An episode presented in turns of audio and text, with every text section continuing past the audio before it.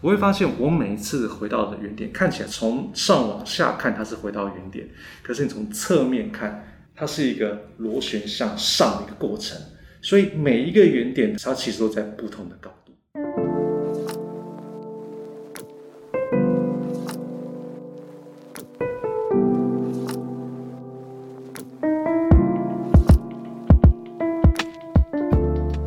大家好，我是 AMA 台北摇篮计划的 Jasmine。我们今天创业成长学的来宾是阳光伏特加的创办人冯孝如 Edison。那阳光伏特加，我想大家都听过这个品牌，它是台湾第一间绿能出资的平台，透过民众呢成为绿能的参与者。投入资金出售屋顶，打造他们的这个口号是“有钱出钱，有力出力，有屋顶出屋顶”的共享经济。除此之外，阳光伏特加也积极参与绿色公益，跟企业联手打造绿色影响力。现在其实这个 ESG 这个话题，从去年到今年，我想这是一个正夯的一个关键字，产业关键字。很多的大型企业以及在这个商业环节里头。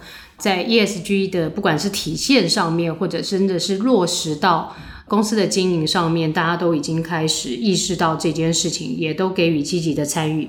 所以今天很开心邀请到阳光伏特加的冯孝如 Edison，Edison 跟我们的听众朋友打个招呼。Hello，各位听众朋友，大家好，我是阳光伏特加的 Edison。Hello，小花姐，好久不见。欸、对，好久不见。好的，Edison，问一下，就是说你几岁开始创业？三十。三十岁，对，三十。啊，什么样的因缘际会让你开始走创业这条路？我原本我大学跟研究所念的是跟能源相关，但是我是机械系，但是有一些有一些科目跟能源相关，那时候就很喜欢。嗯，可是一开始就顺着惯性，我到后来当了电子业的专案管理师。嗯，那做了两年之后，一直对于手机的产业并没有很大的 passion，觉得我多卖一只手机，或者是多卖一万只手机，好像对我来说找到一个 good cause。那那时候就觉得，那我大学研究所念的跟能源有关，那我试试看能不能在能源里面找一个新的工作。但是那时候在大学毕业的时候，去看那电，我们我们去的话，大概电子五个都是很大型电子公司。那所以那时候就有大头症。那我在能源公司是不是能够找一个大型的能源公司？后来发现其实就规模相对小。那想说，那试试看，我来创一个吧。Oh. 所以那时候那样子一个音乐机会，觉得那我来试试看创业。对，但想要创业，它是个念头。对，但是多数的人其实现在是不知道要创什么。是是是。对，那你怎么决定阳光伏特加这个牌子跟阳光伏特加现在所从事的事情呢？嗯，我那时候刚好看到一个现象，就是整个世界趋势都希望再生能源越来越多嘛，就是绿电越来越多。那可是，在十年前的建置成本其实很高，嗯，所以你对于呃建置之后，那这个电力能不能够稳定被销售掉，那是一个问号。所以在零九年的时候，政府就有一个政策叫做趸售政策，就是它保障出资的人不用担心啦。你盖了电厂之后呢，台电会用一定的电价把你的电力全部买回去。所以在零九年的时候，大概就有这样的政策。只是那时候我发现说，大概有九成二都是企业参与，嗯，然后企业投了资金之后，然后得到了电费，然后变成一个电费收入。那时候觉得很可惜。民众有没有一个参与的机会？嗯，后来就发现民众要参与，好，首先第一个，你可能先要有个几百万、几千万甚至几亿。好，就算有，你也要有屋顶；就算你有钱有屋顶，你也要有人可以帮你盖。对，可是你都这些东西对用户来讲都是太大的门槛。我就想说，啊，或许我可以找一个商业模式来去让这个门槛被被降低。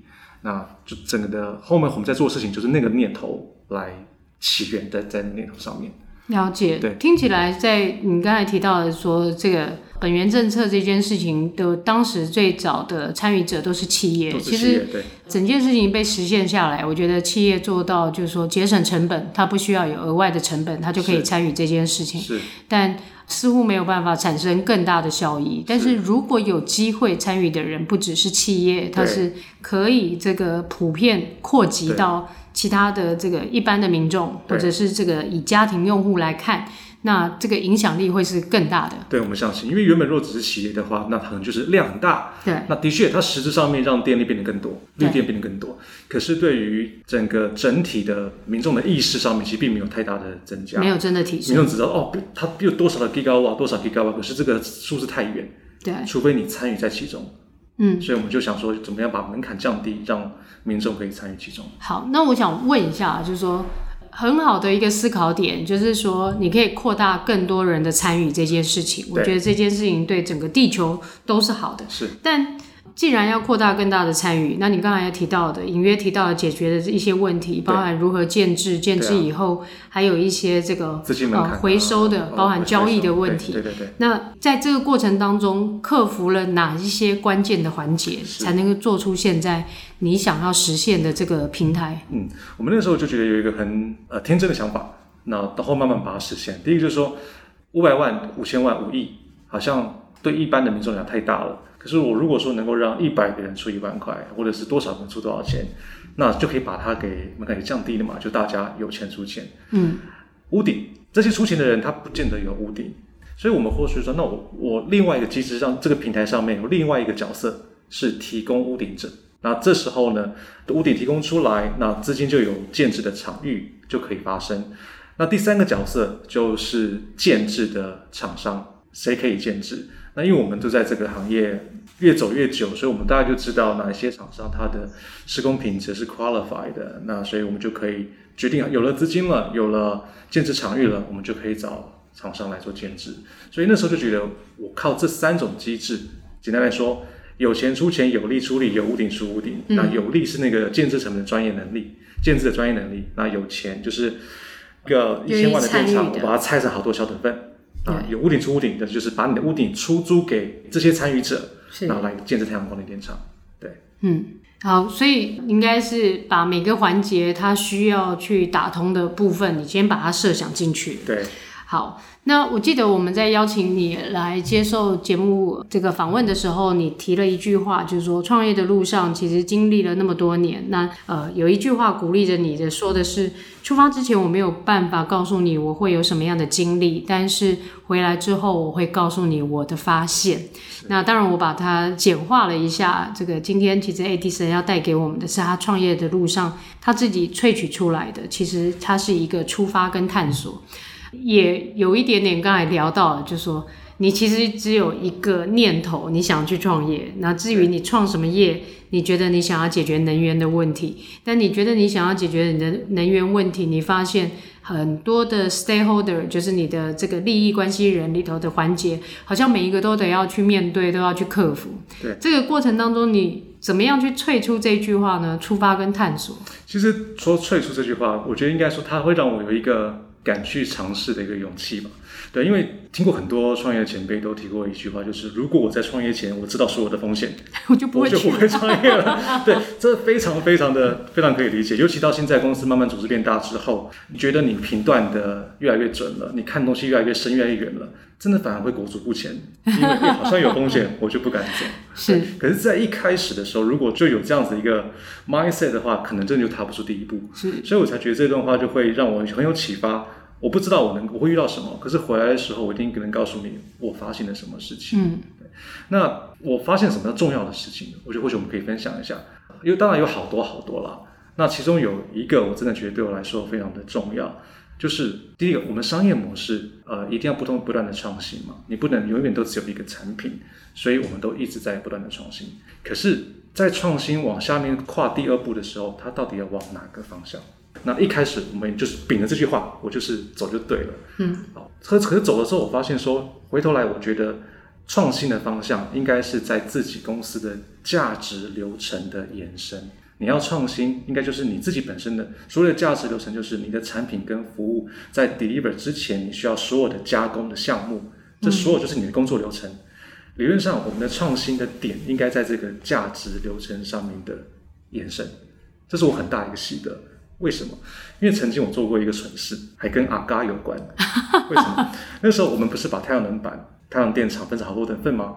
然后所以大家就可以 chip in，然后大家就可以得到电费收入。我就跟阿嘎说：“哎，阿嘎，我们试试看你的那个酪农会不会缺牛？对，就洛农要照顾牛嘛，会不会缺牛？如果缺牛的话，因为资金的关系没问题。我们这边我看看是不是我们的用户可以用一人买一头牛的方式来去做，那到时候买的鲜卖的鲜奶都变成他们的投资收入。”我甚至连名字都取好了，我们是阳光伏特加，这个商业模式叫做阳光牛奶糖，牛奶糖。那后来我当然就没往下走，那阿盖有时候呢也觉得说我在到底在想什么？那这个测验最大的一个这个题目就是，我今天要做这件事情，它本质上好像看起来很像，但是它必须要长出第二条价值流程。最简单的例子，客服原本只要讲太阳能，现在要可能要告诉用户说牛怎么养，为什么牛生病了，为什么牛泌乳泌的不顺，那这些都是新的价值流程。对，走过来之后，我发现。我如果要做新的东西，一定是在自己的价值流程之上的延伸，那也会更有效率，而且也比较是原来的初衷。是是啊，我想这个很像企业在寻找自己成长的公司经营的第二条成长曲线哦，但是说。哦，如果你真的是完全跨足另外一个陌生领域，事实上它很可能没有办法促成这个第二条成长曲线的发生。它也不叫做你的第二条成长曲线，你等于是另了另一个品牌，辟了另一个战场，你做的是另一个公司、另一个商模上面的。但是。在你既有的资源上面，举例来说，你可能拥有同样的消费者，你在消费者身上怎么样去锐化或对他提供第二个产品，嗯、或者是说你自己在建制这个产品的过程当中，嗯、你用到了这个既有的能力，但是你去卖给不同的消费者，这可能两者都可行，但你一定要先稳住那个基础，对，这个才叫做就是说刚才在讲的创新的路上面。你应该要要在这个每一个环节上面去找出价值，要那个基础，这件事情才是你在演变的过程当中确保这个资源可以被活化的一个方法。没错。好，那我想知道，就是说，其实我们知道近几年来很多的新创，它不管是透过群募的方法。做他的第一次的这个产品的这个理念的支持，或者是做他行销上面的先测，都很可能透过群募。但是这个过程当中，其实它就要牵涉到很多环节的沟通了。好，然后所以想要了解，就是说。对你来说，这个阳光伏特加在过去，不管是对这个新客户的沟通，或者是对业者的沟通，或者对这个社会，你们正在进行的这个部分，在沟通的这件事情上面，你碰到过哪一些挑战？然后你又怎么去克服它？呃，我觉得以 general 来说，这个大的这这个商这个商业模式，在这个业界是非常非常新的，所以其实你在跟一些既有的厂商。就在这个产业的厂商，在刚才说，哎，我要用这个商业模式来做这样的市场，那基本上他们都会保守来说观望这件事情。那如果更积极来说，他就是看清这件事情，然后觉得根本就不会成。嗯、那不过这这件事情虽然被看清归被看清，但是因为我们要做的是一个 platform，所以如果说既有的。建制太阳光电厂商，他不相信这件事情，他不会给我太多技术上的回馈，我无法去跟另外两个参与者，例如出资的人或者是提供屋顶的人，跟他们说我会怎么做，他就是有一种鸡生蛋，蛋生鸡的一个困难。那反过来说，屋顶，我们我们都跟屋主说，今天盖的电厂，第一个，因为太阳能板不会直接，因为它它帮你隔住了嘛，所以你阳光不会直射，所以你顶楼的温度大概可以降三到四度 C。那又又因为挡住了，所以雨水不会直接打在楼板上，顶楼可以寿命，保险寿命可以延长。我价高还有空间可以使用，而且呢，我还把每个月产生电费给你一部分当租金，重点是一切免费。然后屋主听到就觉得这其中必有诈，也是也是有鬼。所以这种新的东西对于一个既有的市场来讲，或者是对于一个用户来说，这都是一个很难接受的事情。可是这三个角色，你只要有一个说他不玩。你就不会起来，就不可能，就不可能起来。所以我们花了很多的时间在这个三个角色周旋，解释了很多，吃了很多苦，好不容易就兜成一个案子，才慢慢滚起来。所以前面花了很多时间在三个角色的周旋。嗯，我觉得任何新的这个。产业新的模式、新的技术在进到市场的时候，其实这个过程当中最辛苦的一件事情，不管叫做市场上面的教育的工作，或者是让人家愿意点头的陪着你一起活下去的，或者是叫做买单的这件事情，在新商模里头，我觉得往往是新创一个很大的挑战。那作为一个新形态的这个大家的一个共享平台，我相信。阳光伏特家应该是花了很大的心力在面对这个过程。好，我们稍微休息一下，然后下半段我们再请 Edison 来跟我们聊聊现在最夯的 ESG 的话题。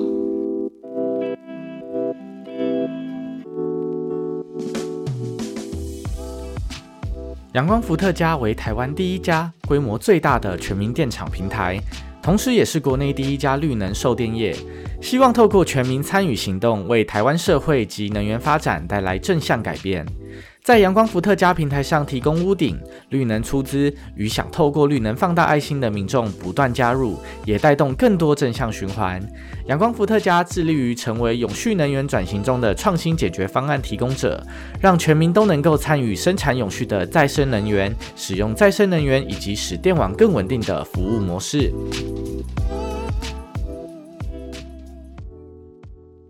好的，今天参加创业成长学的受访嘉宾是阳光伏特加的冯孝如 Edison。那第二段我们想要跟 Edison 聊一下，就是说还是一样，我觉得阳光伏特加最早它设立的时候，它的商业模式是很不同的。那我必须要说，一个新创公司在成长的过程当中，发展的过程当中，一定是需要很多的。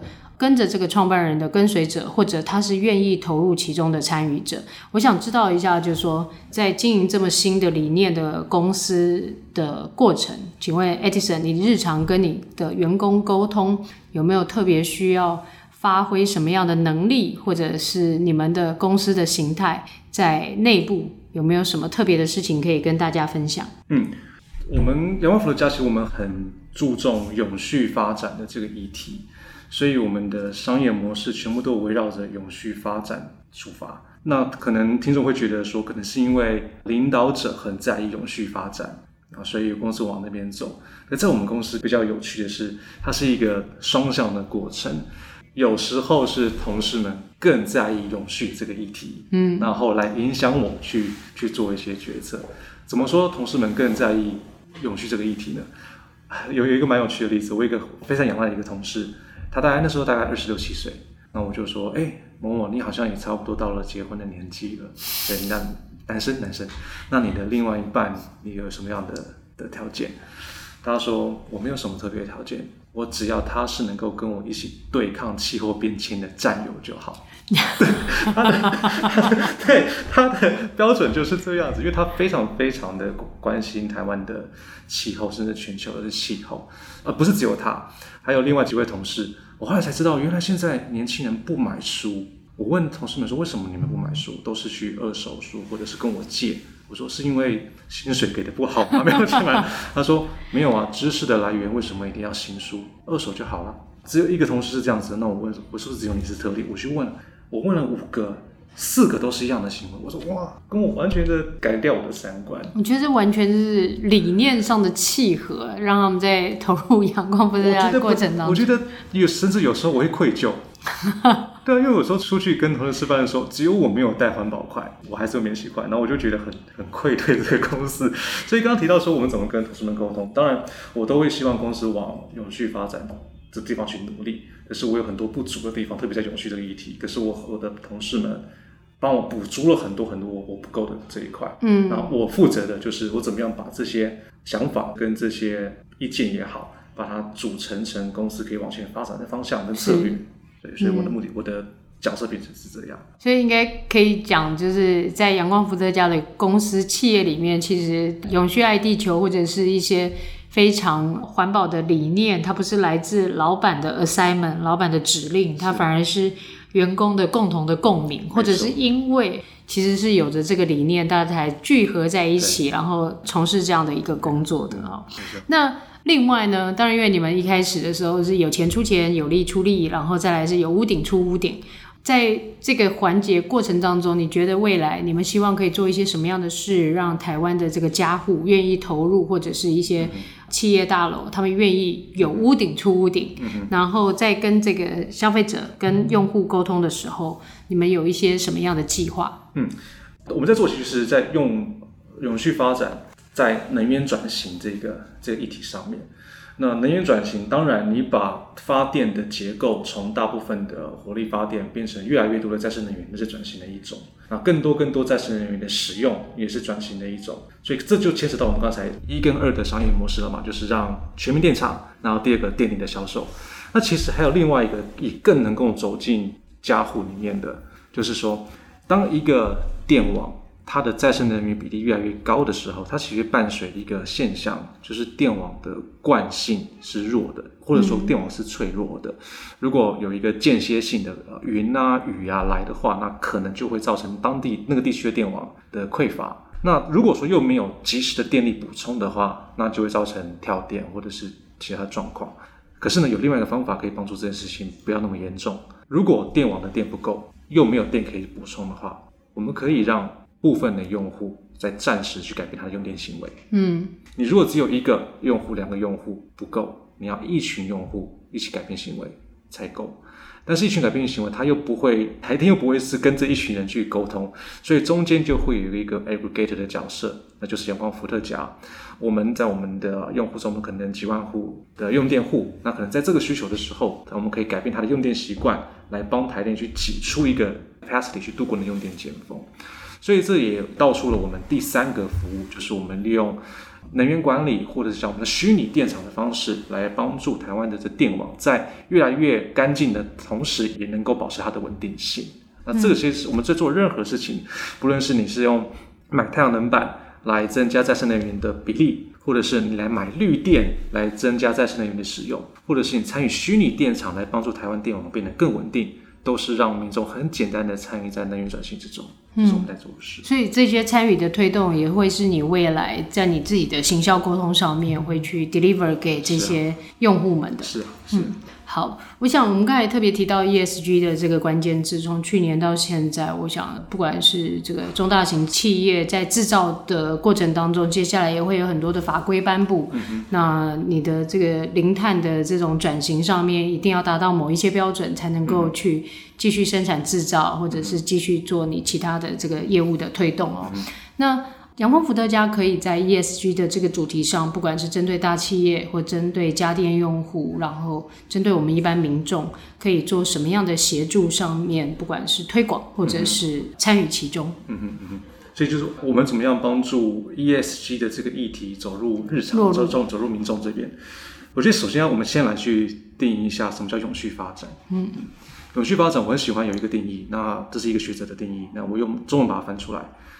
永续发展的定义是在不剥夺未来世代去满足自身需求的这个权利嗯的前提下，满足我们现在的自身需求。这个其实是一个非常重要的一个心法。就如果说每一个人都有这样子的心法，它可以促使他去做改变，他可能会促使他做任何决定的时候会选择更好的选择。重点是在什么面向？ESG 有十七个面向嘛？在各个面向，他要怎么样去知道有更好的选择呢？或者是他要怎么样知道他有不一样的选择呢？我们提供的解决方案就是在 SDG 七跟能源有关。我们怎么样让 SDG 七走入到民众的日常？我觉得有一个非常重要的三个结构，怎么样让这个事情有有所改变？第一个是让民众有认知，嗯，不管你是从改变贫穷出发，改变能源出发。第一个都是先先知道，先让他们在有个背景知识，要先有认知。先有认知之后呢，才会促使第二步产生行动，产生改变。有了行动，有了改变之后，才会有第三步产生倡议。我们刚才讲的这三个商业模式，全部都在这里面。改变认知，什么叫改变认知？我们利用全民电厂，让大家可以参与绿电的投资，可以知道说，哇，原来台湾的能源的产生方式有这么多来源，有些是很多碳，有些是没有碳。每买一片太阳能板，都帮助这个绿电比例变得更多，碳足迹变得更少。所以在这时候，他认知了台湾能源的发电方式有这么多种，我有更好的发电方式。因为有了这个认知之后，就会产生改变。产生什么改变？当有一天他可以选择自己的电力是来自于灰电还是绿电的时候，那可能比你评估一下绿电贵一点点，但是知道它干净，因为他知道又不一样了，所以他可能可以促使他改变去买绿电。又或者是说，他可能会去买这些产品，他会选择这个产品生产的企业使用是绿电的这个企业，那这也符合到我们将绿电卖给企业的这样子一个商业模式。第三个，除了用电之外，还有另外一个就是，那我尽量少用电，也可以少排碳呢。所以少用电，就回到我们刚才说的第三个商业模式，用虚拟电厂，用能源管理的方式来帮助电网变得更稳定。